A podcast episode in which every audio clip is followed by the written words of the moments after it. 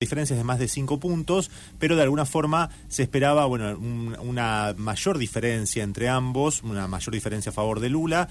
Va a haber una segunda vuelta, un balotaje el 30 de octubre.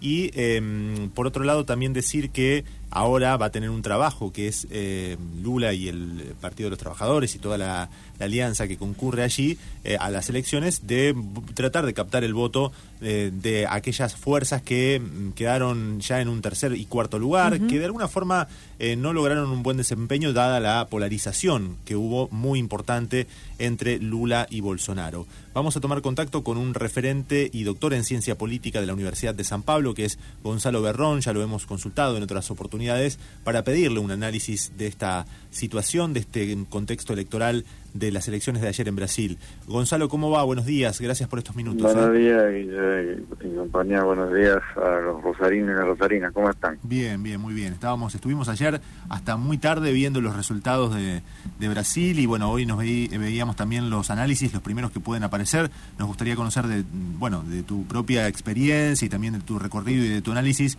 ¿cómo has visto las elecciones de ayer?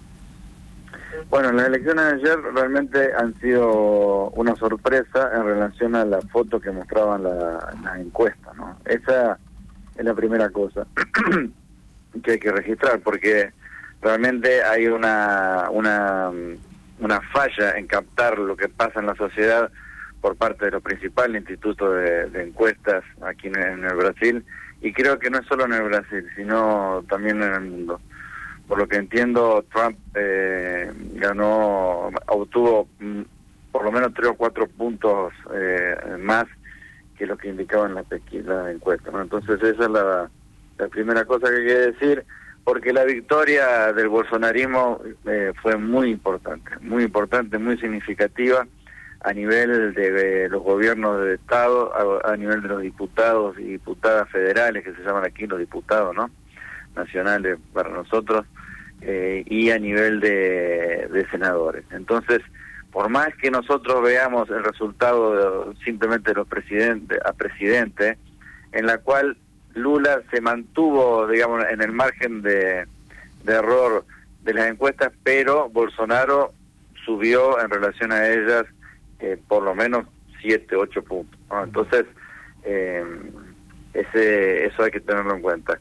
Y bueno, y lo que queda de la estructura política eh, brasileña es eh, realmente después de las elecciones un no una hegemonía porque le falta, pero una, un crecimiento de lo que aquí se llama el bolsonarismo de raíz, eh, o sea, todos los candidatos y candidatas que directamente fueron empujados por por él y lo de su partido, que es el, el PL, el Partido Liberal. Eh, Entonces, eh, respecto de, ese de ese voto que, vos decías no se esperaba para Bolsonaro y esos ese porcentaje que no estaba reflejado en las encuestas, ¿a crees que eh, crees que obedece, digo, si es a un voto que no se quería expresar, un voto vergüenza, o a, también puede ser que un efecto de antilula que lo daba ya mm, probablemente ganador en primera vuelta haya hecho que muchos opten por votarlo a Bolsonaro para no desperdiciar su voto en un candidato que a lo mejor era de otra vía o, de otra de otra de otro partido. Sí, al contrario, al contrario de lo que muchos analistas sugieren, yo creo que eh, no no el antipetismo que se llamó y que fue eh, clave tanto para el impeachment de Dilma cuanto para la derrota de, de eh, Haddad en las elecciones pasadas y la victoria de, Bolsonaro, no operó de la misma forma que operó de esta vez. Esta vez. Lo que opera esta, esta vez, a mi modo de entender y de leer la, realidad brasileña, es una estructuración eh, de eh, del bolsonarismo. Eh. Todos decíamos que el bolsonarismo tenía una parte de la población, del electorado, cercana al 30%, que era un bolsonarismo eh, identitario, un bolsonarismo eh, de núcleo duro, vamos a decir, estructurado. Eso para mí se verificó y se verificó el alcance de eso, ¿no? Porque que supera eh, el 30%. Pero son personas que creen en el proyecto de Bolsonaro, eh, que creen en el proyecto de Bolsonaro, que creen que Bolsonaro gobernó bien, que comparten los valores conservadores de Bolsonaro, y ese es el decir que emergió y se consolidó en la elección de ayer. Es terrible, porque eso implica eh, muchos retrocesos en, en, cuestiones sociales, civiles, este, y políticas, obviamente. Pero bueno, es, es el, Brasil que ha emergido. Y es un Brasil que, eh, que puede presentar algún equilibrio si Lula finalmente vence la elección el 30 de octubre, pero que va a ser un, Brasil tenso, tensionado constantemente, porque Brasil va a tener que gobernar con un parlamento y sobre todo un senado dominado por, el, por el bolsonarismo. ¿eh? Y si Bolsonaro gana, los retrocesos y la, y la construcción de la hegemonía bolsonarista van a ser muy fuertes. Para que te den una idea, vos, Guille y, y, la gente de Rosario, Bolsonaro obtiene eh, una presencia en el Senado que le podría garantizar el impeachment, acá se dice impeachment, o sea, el juicio político a los jueces de la Corte Suprema. O sea que él puede impulsionar, impulsar el, el, que jueces de la, del Tribunal Superior, se llama aquí, eh, sean impeachados, o sea, sean retirados. Una cosa que no ocurrió nunca en el Brasil, pero que eh, se ha construido un escenario en el cual posiblemente eso pueda pasar. Gonzalo, ¿cómo andas? Nico Maggi. Hola, Nico, ¿cómo te va? Eh, estaba pensando digo, en los paralelismos que nos ayudan a pensar a los argentinos eh, la realidad brasilera, digamos, a veces es difícil comparar, pero quería hacerte una pregunta en relación a eso. Acá en cuatro años, eh, digamos, si bien Macri quedó con un núcleo duro, el desastre económico que hizo lo esquilmó, digamos, muchísimo en, términos electorales. Eh, y te quería preguntar por qué Bolsonaro después de cuatro años seguía conservando el mismo caudal eh, por el lado del enfoque económico, digamos, ¿cómo, ¿cuáles son las consecuencias de los cambios que hizo Bolsonaro en términos económicos que le permiten tener todavía aire para no sufrir una pérdida de votos? No, bueno, el, en realidad la economía fue un desastre, o sea, la pobreza creció, el hambre creció, eh, no hay indicadores positivos. Los indicadores positivos que ustedes vieron, porque fue noticia internacional, eh, sobre la economía, que es la llamada deflación, eh, etcétera, etcétera, se debieron a que él implementó políticas que eran contrarias a lo que él creía, eh, que son políticas eh, heterodoxas, o sea, de, de estímulo de la demanda. Entonces, en este año, que fue año electoral, él, y que esto entra en la ecuación, obviamente, él impulsó programas, yo lo comenté a ustedes en, en otras ocasiones, programas sociales de inyección de dinero eh, eh, en los sectores pobres, eh, sobre todo no el llamado auxilio emergencial de 600 reales, pero que además implican eh, inyectar dinero en la economía. lo hizo con, también con los taxistas, con los camioneros, sacó todos los impuestos a los combustibles y por eso los combustibles bajaron, a pesar de que en el mercado internacional estaban por, el, por el cielo, ¿no? y todo eso generó un alivio en la economía en un, en un momento difícil. Eh, eh, pero todas esas son políticas que él, eh, contra las cuales él se, fue electo. ¿entendés? Entonces, aquí es una, una cosa importante porque em, originalmente Bolsonaro representaba esas dos facciones, digamos, de la. o esas dos tendencias o corrientes de, pensamiento. Una, un, un pensamiento conservador muy fuerte eh, conservador en las costumbres, ¿no? vinculado a, los sectores evangélicos y a los sectores más eh, ultra de la derecha de la derecha brasileña y los sectores neoliberales, o sea, más más liberales, o sea, a lo Macri. Eh, porque ustedes saben que Macri un poco representa eso, el neoliberalismo, eh, pero también una un cierto liberalismo en lo en lo social, ¿no? Aquí no, Bolsonaro representaba el, el conservadurismo extremo eh, en, el, en, lo, en lo político, cultural, en los valores y tal, y supuestamente una alianza con ese neoliberalismo. Lo que pasa es que a lo largo del tiempo él fue eh, alejándose de ese, de ese neoliberalismo y adoptando medidas en lo económico populistas, o sea, que lo eh, alejaban del, del... Bueno, Guedes, de hecho, el ministro que representa esa tendencia, quedó totalmente en offside eh, en, bueno en, varios momentos de, del gobierno de Bolsonaro. Lo único que hizo eh, Guedes fue privatizar eh, la, la Electrobras, que es la empresa de energía, y solamente eso. Gonzalo. Que bueno, No, no, continúa, continúa, pensé que habías terminado. No, bueno, entonces ese es el panorama, ¿no? Eh, un poco de, populismo económico, ¿eh? con esa pauta eh, de ideológica de, derecha, que indudablemente a, eh, a la sociedad brasilera le, le queda le queda bien. Eh, esa, esa es la, a mi modo de ver y desde mi, mi opinión personal, la triste contratación de estas elecciones. ¿eh?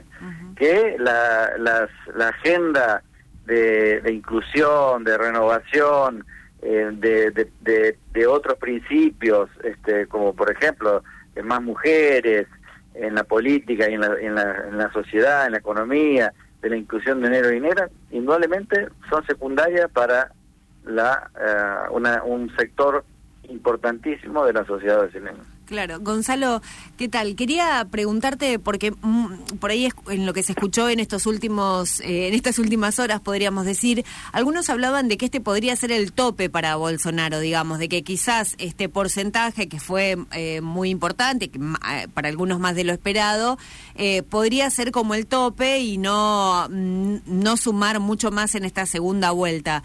¿Crees que es así o consideras que él tiene posibilidades de ganar? No, no, él tiene posibilidad de ganar.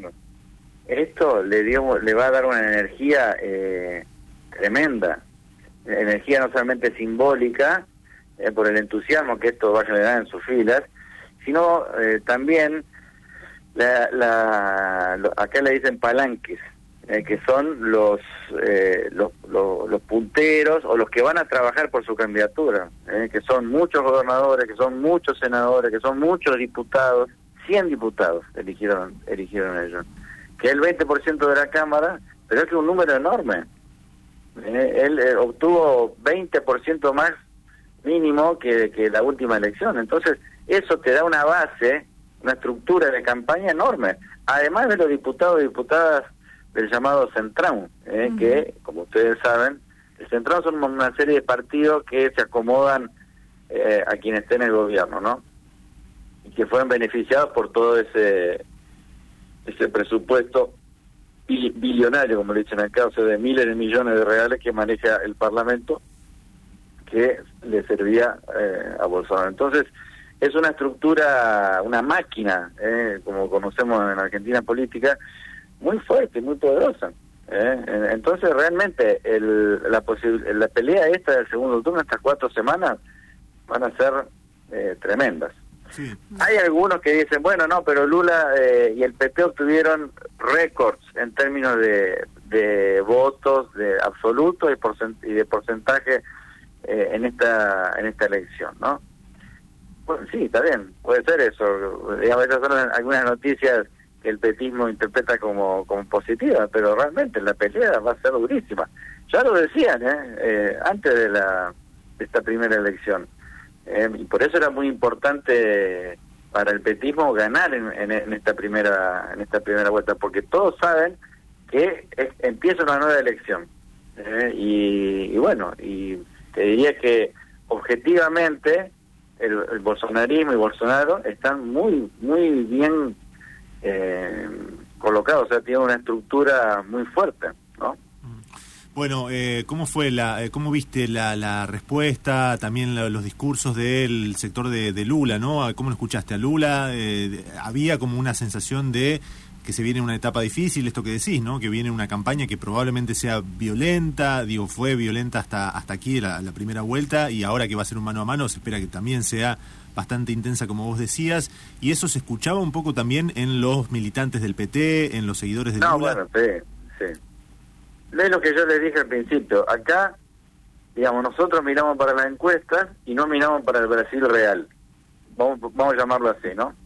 Las encuestas nos mostraron una foto, que fue la foto por la cual hubo bastante euforia en, en la alianza petista, de un Brasil que no era ese. Eh, esa es la gran cuestión. No era ese. El, Brasil por el cual hubo ese entusiasmo petista no existe. Eh, no existe. Eh, existe solamente en las encuestas, no la realidad. entonces, bueno, la elección fue un, fue un shock de, realidad y había mucha perplejidad y al mismo tiempo preocupación, porque como ustedes entenderán, los cuatro años que vienen no serán menos conservadores que los cuatro que pasaron. Todo indica que serán más, porque el sistema político brasileño eh, implica que el, el presidente no prácticamente no gobierna solo tiene que hacer coaliciones con el Parlamento, o sea, el Senado eh, como la Cámara como la Cámara de Diputados. Y esos dos lugares están colonizados hoy día por los sectores conservadores y afines a Bolsonaro. Entonces, si Lula, por eso te si Lula gana, va a enfrentar muchísimos desafíos, muchísimos desafíos. Obviamente, eh, en términos de inclusión social, parecería que es mejor ese escenario de un equilibrio, con, con Lula siendo presidente y esa Cámara muy difícil, eh, que eh, eh, el país de la, de la ultraderecha, en el que se transformaría Brasil con una nueva victoria de Bolsonaro. ¿no? Es como si Trump volviera a ganar en los Estados Unidos, ¿no? Gonzalo, estaba viendo algunos algunas estadísticas que mostraban que Bolsonaro triplicaba o, según la red social cuadruplicaba la presencia a, frente a Lula, eh, siendo que no estaba medido WhatsApp, digamos, estaba medido Facebook, Instagram, Twitter, TikTok. Eh, ¿Cuánto peso tiene el manejo de redes, que evidentemente es exitoso y al cual eh, el progresismo por lo visto todavía no se logra ayornar? Y bueno, acá, eh, así como como en la tele, como en, en 2018 todos creían que la televisión todavía eh, marcaba diferencia en las elecciones, eh, en esta y, las redes sociales se demostraron como un arma tremendamente más poderosa hoy día para la elección. Ahora ese ese mismo efecto, esa esa misma ilusión se produjo en relación a las encuestas y lo que muchos dicen desde, desde ayer a las, a las 10 de la noche, es que la realidad brasilera se parece más a las redes sociales eh, de que a la, a las encuestas de opinión.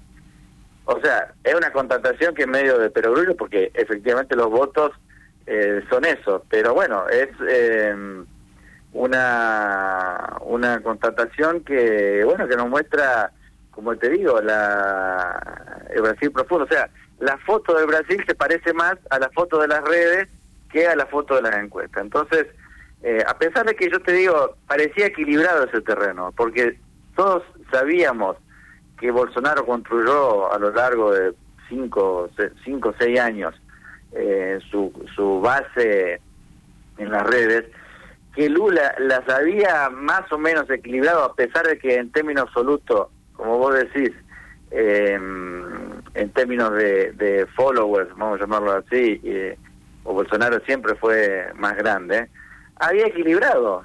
No, sé si ustedes llegaron a ver esos grafos, que son esos esas nubes que se muestran, que muestran la, actividad en la, en la internet, en las redes sociales.